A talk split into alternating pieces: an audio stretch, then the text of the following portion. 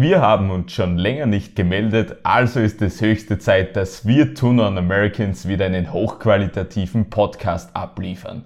Heute einmal mit vier mittellangen Beiträgen statt einem langen Hauptthema. Es wird aber deshalb nicht weniger hervorragend sein als sonst. Also ein gepflegtes Buenos Dias, Buenos Aires. Mein Name ist Tobias Graf. Wir sitzen hier wieder im wunderschönen Aufnahmestudio mitten in Graz in der Wohnung von Matthias Huber, der uns jetzt gleich berichten wird, was heute noch auf uns zukommen wird. Ich brenne auf diese Folge und apropos brennen, die beschleunigte Erderwärmung ist ein Thema, das auch am amerikanischen Kontinent nicht spurlos vorbeigeht. Denken wir nur an die Lunge der Erde, den Amazonas-Regenwald in Brasilien. Bei der COP27 war schon der designierte Präsident des Landes Lula da Silva zu Gast. Darüber reden wir kurz und ohnehin sind wir noch einen Rückblick zur Stichwahl in Brasilien und zu den US-Midterms schuldig. Den wird es auch geben und wir werden neben Brasilien noch in ein weiteres südamerikanisches Land blicken, das nicht so recht zur Ruhe kommt und wo bald ein Machtwechsel anstehen könnte. Denn obwohl wichtige Wahlen vorbei sind, der Wahnsinn auf dem Doppelkontinent geht trotzdem weiter. Eine wahnsinnige Rückkehr steht uns auch buchstäblich in dieser Episode bevor, denn ein alter Bekannter kommt zurück. Nein, versprochen, es ist nicht John Fetterman. Bei der Person, über die wir heute sprechen, darf sich nämlich wirklich die Frage gestellt werden, wie viel öffentliche Aufmerksamkeit ihm eigentlich noch zuteil werden darf. Starten wir los, das Intro bitte. Was bewegt Amerika? Two Non-Americans versuchen genau das herauszufinden.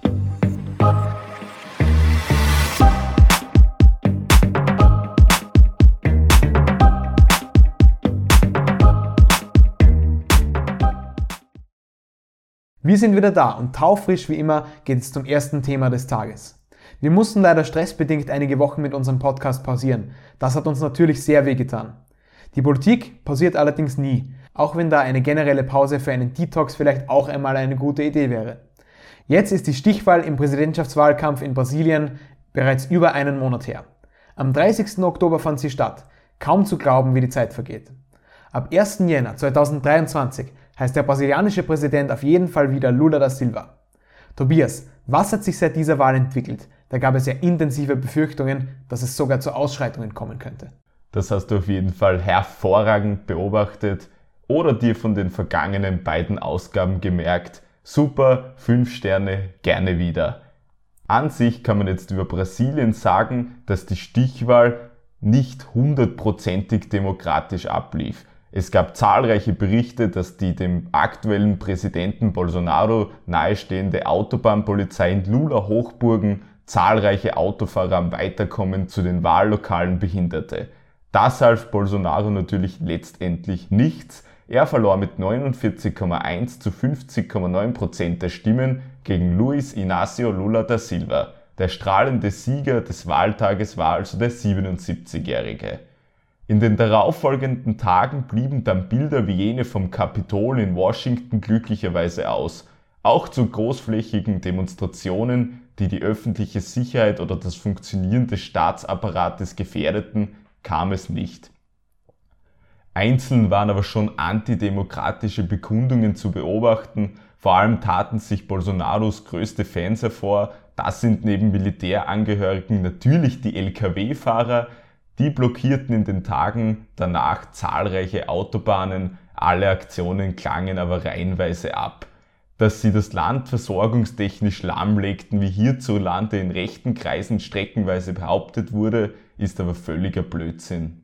Wie du gerade erzählt hast, wurde kein Staatsstreich initiiert, also hat Bolsonaro die Wahlniederlage akzeptiert und seine Unterstützer besänftigt? Das kann man jetzt so nicht sagen. Vom Jair Messias kam erst einmal das große Schweigen was man von ihm natürlich nicht in dieser Art gewohnt ist. Er beobachtete zuerst einmal die Entwicklungen, um dann passend reagieren zu können. Da kamen dann natürlich Vergleiche mit seinem großen Vorbild Donald Trump, der seine Pleite bei den Präsidentschaftswahlen bis heute nicht akzeptiert. Tage später äußerte sich Bolsonaro dann aber doch erstmals gegenüber der Öffentlichkeit und sagte, er würde die Verfassung achten. Gratulationen an Wahlsieger Lula waren aber Fehlanzeige, genauso wie die Akzeptanz der Niederlage. Vielleicht noch gut zu wissen ist auch, dass sich Militär und die Polizei verfassungstreu verhielten. Überraschend war vielleicht, dass sie gegen Demonstranten teilweise sehr hart vorgingen.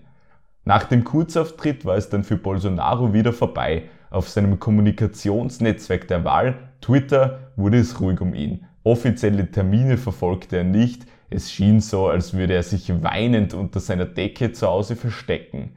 Die offizielle Version seiner Abwesenheit lautete aber, dass er an einer bakteriellen Hautinfektion an einem seiner Beine erkrankt sei. Wie glaubwürdig das jetzt ist, darf natürlich jeder für sich selbst bewerten. Er hat das Wahlergebnis dann aber trotzdem angefochten? Ja, das war jetzt der letzte Strohhalm, an dem er sich noch klammern konnte, nachdem entgegen seiner Hoffnungen die Demonstrationen nicht größer wurden und sich das Militär nicht breit anschloss. Ende November zog er die Karte der Wahlanfechtung, auf die viele Beobachter und Experten schon längst gewartet hatten. Die elektronischen Wahlmaschinen sollen nicht 100% funktionsfähig gewesen sein. Dieses Narrativ hatte Bolsonaro schon weit vor der Wahl gesponnen. Die Beschwerde wurde aber vom obersten Wahlgericht abgeschmettert, dessen Präsident Alexandre de Moraes äußerte, dass es keine Anhaltspunkte und Umstände geben würde, die eine Untersuchung begründen würden. Außerdem wurde Bolsonaros Partido Liberal zu einer Millionenstrafe verdonnert, da die Anfechtung des Resultats gegen den demokratischen Rechtsstaat verstoßen habe und das Ziel gehabt hätte, kriminelle und antidemokratische Bewegungen zu ermutigen, mit Drohungen und Gewalt Straßen in ganz Brasilien zu blockieren. Jetzt endete, wie schon im Prolog gesagt wurde, vor kurzem die UN-Klimakonferenz, die COP27. Eigentlich ist die ja so ähnlich wie ein Selbstprofilierungsbecken für Politiker aus aller Welt. Aber jetzt sagst du ja, dass Bolsonaro in Selbstmitleid versunken ist und kaum öffentlich auftritt. Wer war dann im ägyptischen Sharm al-Sheikh? Natürlich der designierte Präsident Lula da Silva. Er ist noch nicht einmal offiziell im Amt, trat dort aber schon wie ein Staatspräsident auf. Natürlich für uns Mitteleuropäer reichlich kurios, aber schon im gewissen Sinne verständlich. Immerhin übernimmt er ja schon ab 1. Jänner 2023, wie zuvor gesagt, und möchte im Gegensatz zu Bolsonaro die Lunge der Erde, den Amazonas-Regenwald vor dem Zugrundegehen bewahren. Lula begeisterte die Massen in Sharm el-Sheikh, sprach davon, dass Brasilien im Kampf gegen den Klimawandel und für den Regenwaldschutz wieder eine Führungsmacht werden sollte und rief gleichzeitig zur weltweiten Kooperation auf, denn Brasilien würde es alleine nicht schaffen. Damit möchte er den politisch unter Bolsonaro isolierten Staat wieder auf die Landkarte zurückbringen. In Europa stößt das natürlich auf tosenden Applaus. Es drang auch bereits die Forderung durch, dass Brasilien die COP30 im Jahr 2025 austragen soll. Im Gesamten muss man die Erwartungen bezüglich Lula aber doch dämpfen, dass jetzt sofort mit 2023 eine 180-Grad-Wende geschehen und in Brasilien plötzlich kein Kapokbaum im Regenwald mehr brennen wird, ist naiv zu glauben. Lula ist kein Wunderwutzi, wie wir in Österreich so schön sagen, der Umweltpolitik. Da wird die wirtschaftliche Stabilisierung und der Kampf gegen Armut einmal Vorrang haben. Da gibt es im eigenen Land aktuell mehr zu tun, als sich um den Regenwald zu kümmern. So ehrlich muss man dann doch sein. Gehen wir noch kurz aus Brasilien hinaus. Jetzt erreichte die COP27 inhaltlich ja wenig, ganz zum Ärger von Umweltschützern. Immerhin konnte man sich einigen, dass nun Ausgleichszahlungen an Entwicklungsländer fällig werden. Da geht es darum, dass ärmere Länder, die kaum etwas zum Klimawandel beigetragen haben, aber im Umkehrschluss dennoch am meisten darunter leiden, von den Hauptschuldigen entschädigt werden sollen. Solche Länder wären beispielsweise in Mittelamerika zu finden. Aber wie soll das ganze Modell überhaupt funktionieren? Nicht einmal ein Prozent der weltweiten Emissionen fallen in Mittelamerika an, aber wie wir wissen, ist diese Region durch extreme Wetterphänomene eine der am stärksten gefährdetsten überhaupt. Extreme Dürreperioden sind nicht selten, diese schaden der Landwirtschaft und verbessern das gesellschaftliche Klima aus Armut, Unsicherheit, Gewalt und Ungleichheit auch nicht sonderlich. Dieser beschlossene Fonds macht zukünftige Naturkatastrophen die auf den Klimawandel zurückzuführen sind, natürlich jetzt nicht weniger wahrscheinlich, aber könnte wenigstens monetär seine Pflicht erfüllen. Dass reiche Länder sich in ihrer Pflicht und ihren Versäumnissen vergangener Jahrzehnte bewusst werden und in betroffenen Ländern können entsprechende Präventionsmaßnahmen getroffen werden, soweit das eben möglich ist. Natürlich ist aber noch deutlich mehr nötig als das. Und wenn man jetzt poetisch sein wollte, diese Maßnahmen sind wirklich nur ein kleiner Tropfen in einem Tränensee der beschleunigten Erderwärmung. Und was jetzt neben einer interkontinentalen Umweltstrategie von unserer Seite fällig ist, sind die Resultate der US Midterms natürlich. Auf Deutsch werden sie so schön als Halbzeitwahlen übersetzt.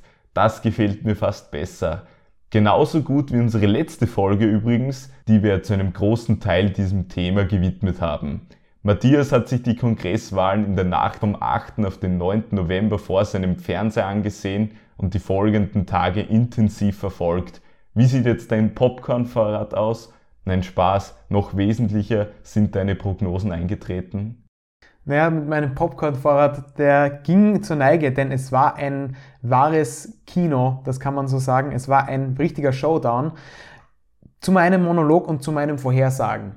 In dem Monolog war ich mir noch sicher, dass es ein großer Erfolg für die Demokraten wäre, wenn sie nur die knappe Senatsmehrheit halten würden. Das Repräsentantenhaus hatte ich schon ab und damit den Republikanern zugeschrieben. Die Grundlage für meine aus demokratischer Sicht eher pessimistische Prognose war damals eine stabile empirische Basis aus gefühlt 10.000 Umfragen, die eine sogenannte Red Wave, also eine rote Welle vorhersagten. Bei einem solchen Ausgang hätten die Republikaner den Demokraten eine Katsche von gigantischem Ausmaß verpasst. Ähnliches war schon 2010 passiert, inmitten der ersten Amtszeit von Barack Obama. Selbst der damalige Präsident bezeichnete das Wahlergebnis von vor zwölf Jahren als ein Shellacking, was so viel heißt wie wir sind verprügelt worden. Augenscheinlich war eben auch diesmal alles für so einen Ausgang angerichtet. Joe Biden ist und war in der Bevölkerung extrem unpopulär, die Inflation greift auch in Amerika weiter um sich und im historischen Kontext hat es für die jeweilige Regierungspartei bei einer Zwischenwahl sowieso fast immer extrem düster ausgesehen. Alles in allem rieben sich die Republikaner vor der Wahl schon die Hände, fast so als wären sie ein Zwölfjähriger, der gerade ein PlayStation 5-förmiges Paket unter dem Weihnachtsbaum entdeckt hat. Geworden ist es allerdings höchstens eine herbe Enttäuschung. Die Demokraten werden die Mehrheit im Senat halten. Auch im Repräsentantenhaus schlugen sie sich besser als erwartet. Um bei der Metapher von vorher zu bleiben, der Inhalt des ersehnten Weihnachtspakets war dann eher ein hässlicher, selbstgestrickter Rentierpullover von der entfernten Verwandtschaft. Ich habe es schon gesehen, der Pullover wird beim nächsten Schrottwichteln weiter verschenkt. Das ist kluges Recycling. Übrigens habe ich auf Twitter die spannende Theorie gesehen, dass es auf der Welt eigentlich nur sieben Mancherie-Packungen gibt, die weltweit rotieren, da sie niemand essen möchte. Dieser These stimme ich hundertprozentig zu. Ich sehe, du bist auch nicht der allergrößte Mancherie-Fan. Damit sehen wir auch, dass wir nicht vom produzierenden Unternehmen bezahlt werden um jetzt zurück zum Thema zu kommen, du hast beim letzten Mal für den Sieger der jeweiligen entscheidenden Bundesstaaten bei den Senatsrennen eine Vorhersage rausgehauen. Wie ist es da für dich jetzt eigentlich gelaufen? Gar nicht so schlecht insgesamt. Da hätte ich mich schon sehr blamieren können, aber das ist nicht passiert. Den Sieg der Demokraten in Arizona und Pennsylvania und den der Republikaner in Wisconsin habe ich richtig vorhergesagt. Einzig in Nevada hat die dortige demokratische Kandidatin Catherine Cortez Master dann noch ein bisschen besser abgeschnitten, als ich erwartet hatte. Die Wahlentscheidung in Georgia ist ja vertagt. Hier kommt es noch zu einer kleinen Adventstichwahl, deren Ergebnis bei Aufnahmeschluss leider noch nicht bekannt war. Wir werden den Ausgang aber auf jeden Fall in der nächsten Folge analysieren. Insgesamt bin ich aber optimistisch, dass auch hier mein Pick, der Demokrat Raphael Warnock, gewinnen wird. Für ihn sieht es trotz der knappen Umfragen gut aus. Er lag ja schon in der ersten Runde vor seinem Kontrahenten Herschel Walker. Auch die letzten Stichwahlen in Georgia Anfang 2021 gegen seine damalige Gegnerin Kelly Loeffler hat Warnock ja gewonnen. Mit einem erneuten Sieg seinerseits würden die Demokraten im neuen Senat bei 51 Sitzen stehen und hätten sogar einen Sitz zugelegt. Gut, im Senat scheint es ja für die Demokraten nicht so schlecht gelaufen zu sein, aber was ist jetzt mit dem Repräsentantenhaus? Da sind sie doch in der Minderheit, oder? Die Umfragerechner bei der Website 538, die ich auch im Vorhinein sehr gerne gecheckt habe und auf denen meine Vorhersagen beruhten, hat den Demokraten vor der Wahl lediglich eine 18-prozentige Wahrscheinlichkeit für den Erhalt ihrer Mehrheit gegeben. Diese Verhältnisse haben sich einigermaßen bewahrheitet. Für die Demokraten war es im Haus letztlich ein aussichtsloser Kampf um die Mehrheit. Umso erstaunlicher ist es aber trotzdem, dass die Republikaner nur um einen Hauch stärkste Kraft in dieser Legislaturkammer geworden sind. Insgesamt dürften es nun 222 Sitze für die Republikaner werden, wenn auch die allerletzten Stimmen ausgezählt sind. Das macht eine Mehrheit von lediglich 5 Stimmen. 218 Sitze braucht man ja für eine Mehrheit. Das stellt die Republikaner vor Probleme, denn schon ein paar Abweicher innerhalb der Partei könnten große Entwürfe zu Fall bringen. Dieser Fakt ist wegen der aktuellen internen Identitätskrise nach der Wahlschlappe umso interessanter. Insgesamt muss man einfach sagen, dass diese Midterms ein unerwartet großer Erfolg für die Demokratische Partei war. Ein vorläufiges Weihnachtsgeschenk für die Demokraten also. Wenn ich mich jetzt aber nicht täusche, habe ich zuletzt auch irgendetwas über Donald Trump gegen Ron DeSantis gelesen. Das stimmt, darüber sollten wir auch noch ganz kurz sprechen. Eine Ursache für das schlechte Abschneiden der Republikaner sind ganz klar die von Trump handverlesenen Kongresskandidaten.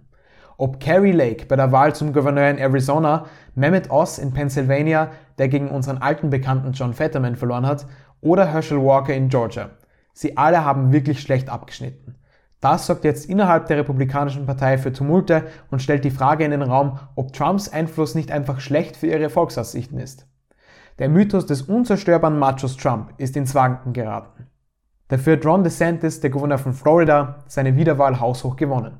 Mit fast 20 Prozentpunkten Abstand hat er seine demokratische Konkurrenz Val Demings mal so richtig zerstört, wie man in der Jugendsprache sagen würde.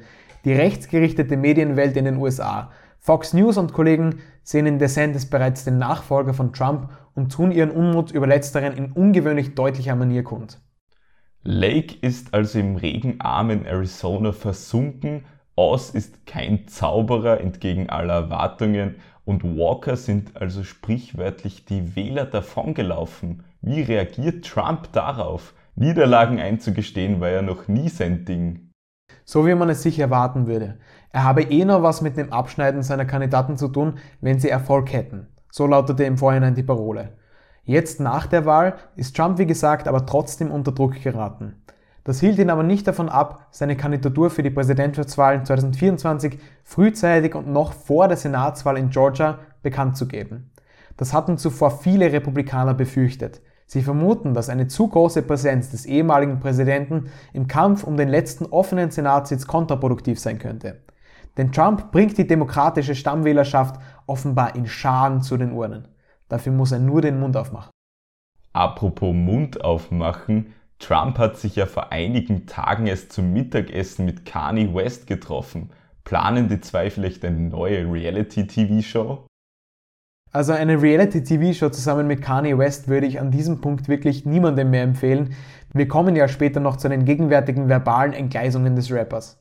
Zum Abendessen mit Trump gibt es auch einiges zu sagen.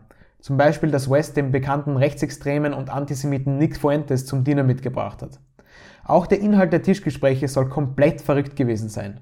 West hat Trump laut eigener Aussage vorgeschlagen, dass er doch als Vizepräsidentschaftskandidat zusammen mit ihm bei der US-Wahl 2024 antreten könnte. Für Trump ein Affront, schließlich war er selbst schon der höchste Mann im Staat und hat selbst schon seine Kandidatur für das Präsidentschaftsamt bekannt gegeben. Allerdings scheint das angesichts der Präsenz des Antisemiten Fuentes beim Dinner schon das harmloseste zu sein, das besprochen wurde. Als im Nachhinein dann Details über das Treffen an die Öffentlichkeit gelangten, vermied Trump es, Fuentes Präsenz und seine Ideologie klar zu denunzieren. Stattdessen behauptete Kanye West seinerseits, dass Trump vom Antisemiten beeindruckt gewesen sein soll. Letztlich scheint es aber extrem schwer zu prüfen, was wirklich beim Dinner besprochen wurde. Fest steht aber, dass die Außenwirkung auf jeden Fall verheerend ist. Kani oder Je, wie er sich ja jetzt nennt, hat dann jetzt noch einmal einen weiteren Tiefpunkt erreicht. Richtig, diesem Tiefpunkt werden wir hiermit auch eine eher düstere Edition unserer Klatschkiste widmen. Denn leider ist einer der meiner Meinung nach talentiertesten und kreativsten Hip-Hop-Musiker voll und ganz in die Extreme abgedriftet. Einige Tage nach dem skurrilen Meeting mit Trump startete Kanye eine Art Pressetour, bei der er diversen Internetshows einen Besuch abstattete. Dort verbreitete er zu verschiedengradigen Intensitäten rechtsextremes und antisemitisches Gedankengut. Und bei einem Auftritt im Rahmen des Talkformats des erzkonservativen Verschwörungstheoretikers Alex Jones war es dann soweit. West gab offen zu, etwas für Adolf Hitler und den Nationalsozialismus als Ideologie übrig zu haben. Im gleichen Atemzug verbreitete er Mythen über Machtspiele eines angeblichen großen jüdischen Komplotts in Hollywood. Also allesamt Botschaften, die eigentlich deckungsgleich mit jenen der neofaschistischen Szene in Amerika sind. Es war ein schrecklicher, wirklich bizarrer Auftritt von Kanye West, bei dem ja sogar der Gastgeber, der Host Jones selbst überrascht schien. Aber was sind jetzt eigentlich die Gründe für diesen meteoritenhaften Absturz von Kanye West? ja neben dem erzkonservativen Alex Jones nicht der extremste zu sein im Raum, das ist schon eine Meisterleistung, man möge fast sagen, für, für Kanye West, äh, aber in die negative Richtung. Die Gründe dafür, für die verbalen Entgleisungen, sind insgesamt etwas komplexer. Angefangen hat aber alles sicher mit Wests Support für Donald Trump und die Make America Great Again Bewegung. Er ist einfach ein weiteres Beispiel dafür, wie schnell Verbreiter diese Ideologie nach rechts und über den ideologischen Rand hinweg abdriften können. Aber auch Wests lange gesundheitliche Leidensgeschichte, allen voran seine bipolare Störung, dürften zu seinem heute extrem katastrophalen Geisteszustand geführt haben. Alles in allem eine unglaublich tragische Geschichte. Ich für meinen Teil hoffe nur, dass Kanye West möglichst bald die professionelle Hilfe bekommt, die er ganz offensichtlich benötigt. Vielleicht geschieht ja noch ein Weihnachtswunder. Ich schließe mich diesem Wunsch auf jeden Fall an. Kommen wir aber wieder zu Themen, die weniger mit Kanye West zu tun haben. Halleluja! Schauen wir dafür mal in den Süden des amerikanischen Doppelkontinents. Peru ist ja seit längerer Zeit ein Unruhepol in Südamerika und man ist schon fast geneigt zu sagen, der linke Präsident Pedro Castillo sitzt dort seit seiner Amtseinführung auf heißen Kohlen. Jetzt bereitet man sich schon auf ein drittes Amtsenthebungsverfahren vor. Die vorigen zwei waren ja erfolglos, aber was ist dort bitte los? Grundsätzlich die Linke in Südamerika ist vielerorts in der Krise. Annehmbar sieht es vielleicht in Ecuador bei Guillermo Lasso oder ein wenig weiter südlich bei Gabriel Boric Font in Chile aus, die aber ebenso vor teilweise großen Herausforderungen stehen. Dann brauche ich bei Dauerkrisenspezialisten wie Argentinien oder Venezuela gar nicht erst starten. Beide sind zukünftige Themen für eine intensive Auseinandersetzung in diesem Podcast. Ich freue mich bereits natürlich auf zukünftige 20-minütige Gespräche voller Negativität und schlechter Aussichten. Ich hoffe, da verspreche ich jetzt nicht zu viel. Gehen wir zurück zu Südamerika. Dort ist bis auf dem langweiligen Uruguay eigentlich überall etwas los und selbst die sind mit ihrer Nationalmannschaft ja aktuell logischerweise in den Nachrichten gelandet. Wo waren wir jetzt konkret noch einmal stehen geblieben? Peru, es geht um Peru. Ich werfe dir die Wörter Pedro Castillo und Druck zu. Gut, danke, das reicht mir schon. Präsident Pedro Castillo muss sich vielleicht schon bald früher verabschieden, als ihm eigentlich lieb ist. Das hat es in den vergangenen 15 Monaten natürlich öfters geheißen. Dieses Mal hoffen seine vielen Gegner wieder einmal darauf, dass das Sprichwort alle guten Dinge sind drei eintritt und Castillo endlich seinen Sessel räumen muss. Er ist, wie du gesagt hast, überspitzt formuliert seit seinem Wahlsieg angezählt. Denn drei Amtsenthebungsverfahren, das gelang ja nicht einmal Donald Trump in seiner vierjährigen Regentschaft und Castillo hat das Amt des peruanischen Staatspräsidenten erst seit eineinhalb Jahren inne. Zur Erinnerung und an alle, die noch nicht lange genug über Peru nachgedacht haben. Erstens, Schande über euch. Und zweitens, ich bin so nett und gebe einen kurzen Recap auf den Sommer 2021, bevor wir in dieser Geschichte chronologisch fortfahren. Ja, allen potenziellen Peru-Interessierten, die vielleicht etwas Entertainment in ihrem Leben noch brauchen, denen legen wir natürlich eine Tüte Popcorn ans Herz mit der Empfehlung, dass man sich dieses Land und die Politiklandschaft vielleicht noch etwas genauer anschauen könnte. Aber dir, Tobias, wird natürlich so viel Zeit eingeräumt, wie du brauchst. Du weißt, du hast aber hier nur für eine Stunde bezahlt.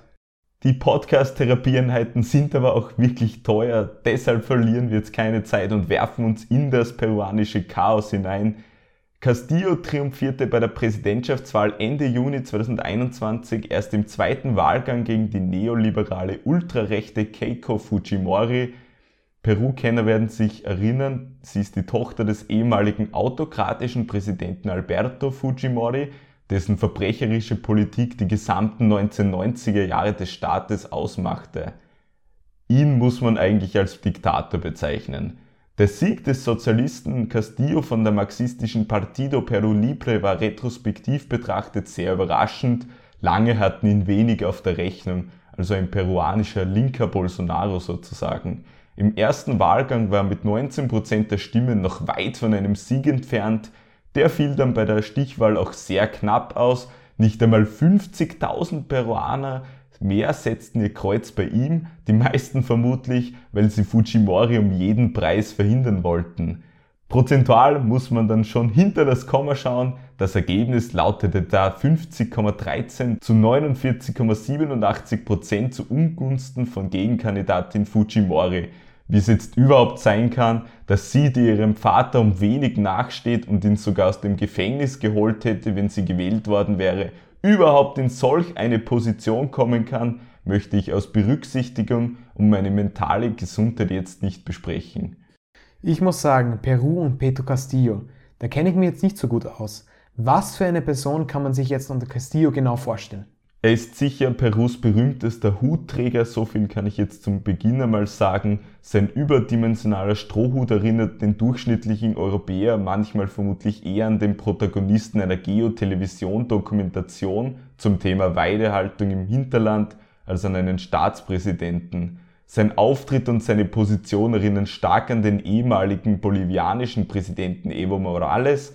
Auch er repräsentiert politisch die indigenen Völker des Landes.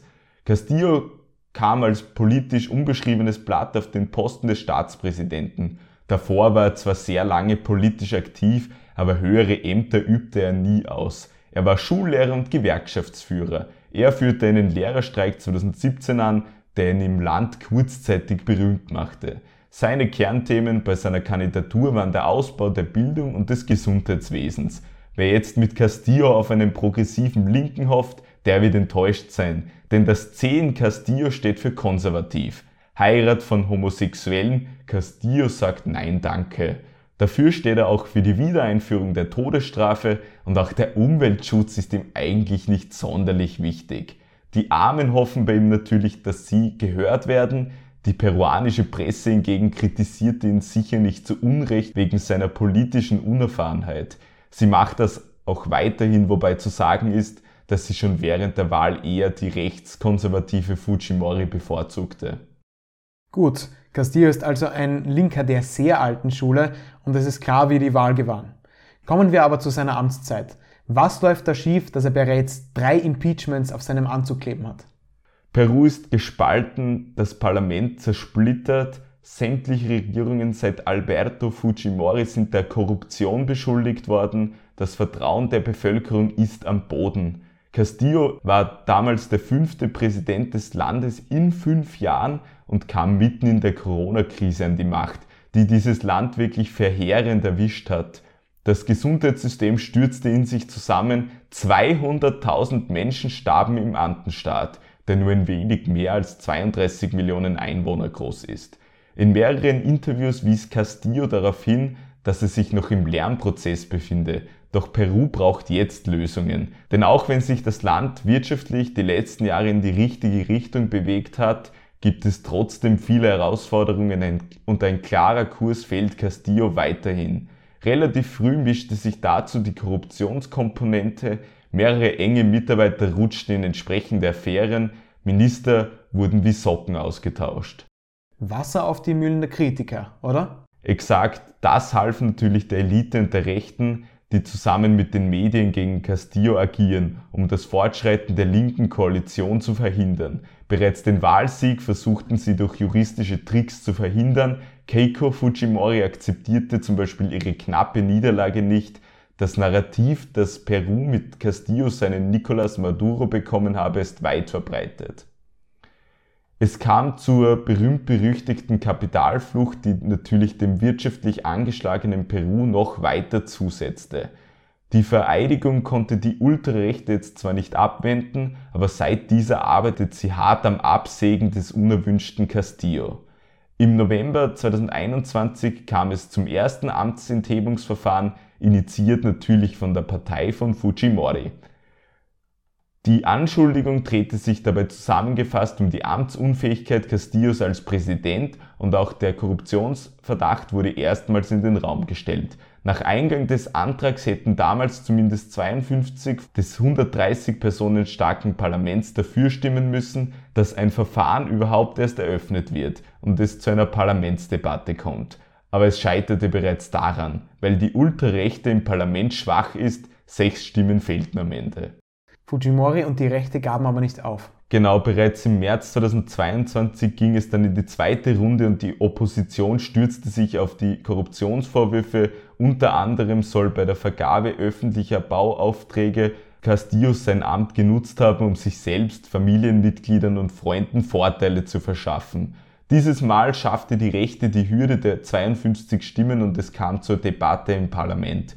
Damit jetzt eine Amtsenthebung möglich ist, braucht es aber 87 von 130 Stimmen, also eine Zweidrittelmehrheit.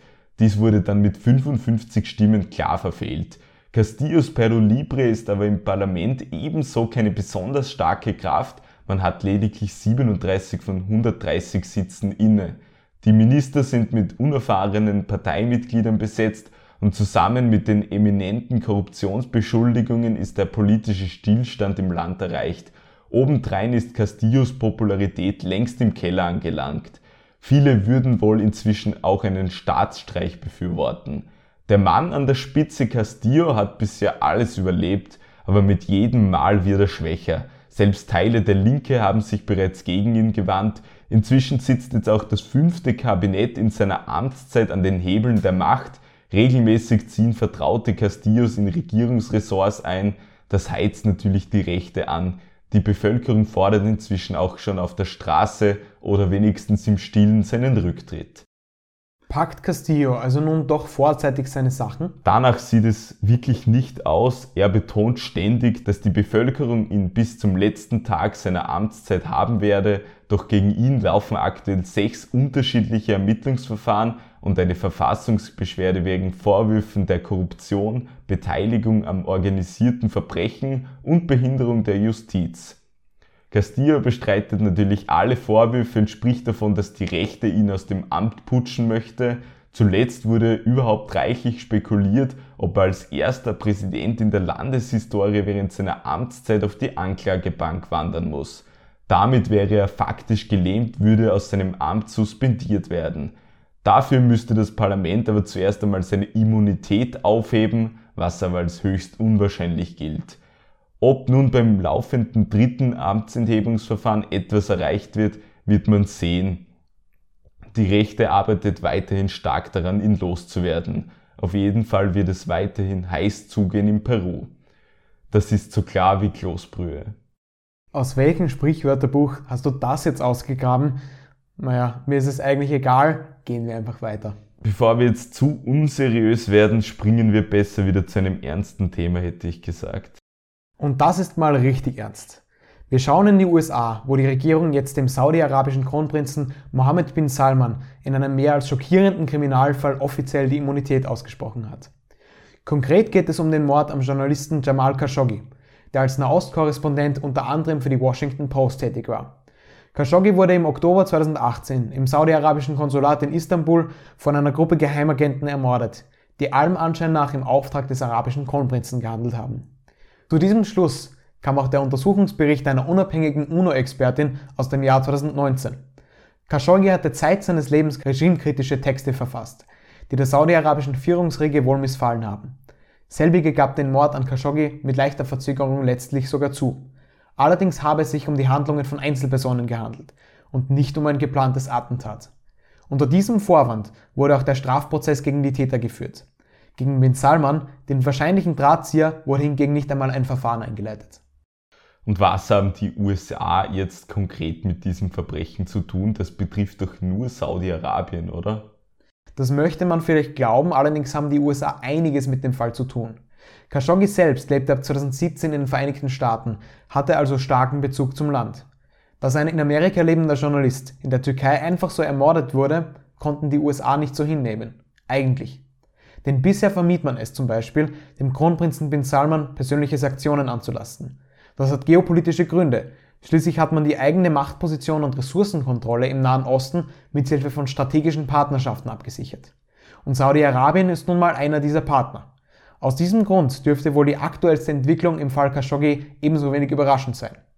Die USA wollen dem Kronprinzen bin Salman jetzt nämlich Immunität garantieren, damit er im Khashoggi-Fall nicht belangt werden kann. Diesen Schritt argumentiert man mit Bin Salmans Status als Staatsoberhaupt. US-Präsident Joe Biden selbst hat gegenüber Saudi-Arabien und Bin Salman einen deutlich weniger konfrontativen Kurs gefahren, als er vor seiner Wahl zum Präsidenten eigentlich angekündigt hatte. Vor allem die unsichere wirtschaftliche Situation in den USA wie auch überall sonst könnte ein Grund dafür sein. So wurde aus Wir werden Saudi-Arabien auf die Finger schauen ein etwas verhaltener, aber trotzdem höflicher Handschlag. Soweit ich mich jetzt erinnern kann, war der Fall Khashoggi aber nicht der einzige Grund, wieso Saudi-Arabien in letzter Zeit in den Medien war. Genau, denn man möchte sich tatsächlich für die Ausrichtung der Weltmeisterschaft 2030 bewerben. Zusammen mit Griechenland und Ägypten wäre so ein Event das zweite Winterturnier in nur acht Jahren. Denn im ungeliebten Nachbar Katar rollt der Ball ja erst ganz aktuell über den perfekt klimatisierten Rasen. Die Menschenrechtsperspektive würde bei so einer Bewerbung wohl erneut stark im Fokus stehen. Und das nicht nur wegen dem Fall Khashoggi. Bekanntlich durften ja Frauen bis 2017 in Saudi-Arabien nicht einmal Auto fahren. Auch die Bestrafung mit Peitschenhieben wurde erst im Jahr 2020 abgeschafft. Und es gäbe auch noch zahllose andere Beispiele für diverseste Rückständigkeiten. Allerdings finden Events wie zum Beispiel Formel 1 Rennen schon seit Jahren in Saudi-Arabien statt. Also wer weiß. Apropos Fußball-Weltmeisterschaft, da ist ja Saudi-Arabien bereits ausgeschieden und da das jetzt schon eine so ausgezeichnete Werbung für den Sport war, über die aktuelle WM in Katar, wird es demnächst eine Spezialausgabe geben. Für heute war es das aber. Wir Two Non-Americans sind für heute am Ende angelangt. Nicht nur, weil wir keine Stimme mehr haben. Wenn du mit uns bis hierher gekommen bist, dann mach uns doch eine Freude und abonniere unseren Podcast auf der Plattform deiner Wahl. Und wenn du schon dabei bist, bitten wir dich, die positive Bewertung im Falle des Falles auch nicht zu vergessen. Obendrein kannst du uns auch an andere Amerika-Begeisterte weiterempfehlen. Zudem freuen wir uns, dir jetzt schon bekannt geben zu dürfen, dass es auch ein Weihnachtsspecial geben wird. Ich bin jetzt offen gesagt kein großer Weihnachtsfan, aber man kriegt ja anscheinend, was man verdient. Das ist eine wunderbar befriedigende Antwort für mich. Danke, gracias und goodbye. Bis zum nächsten Mal. Auf Wiederhören.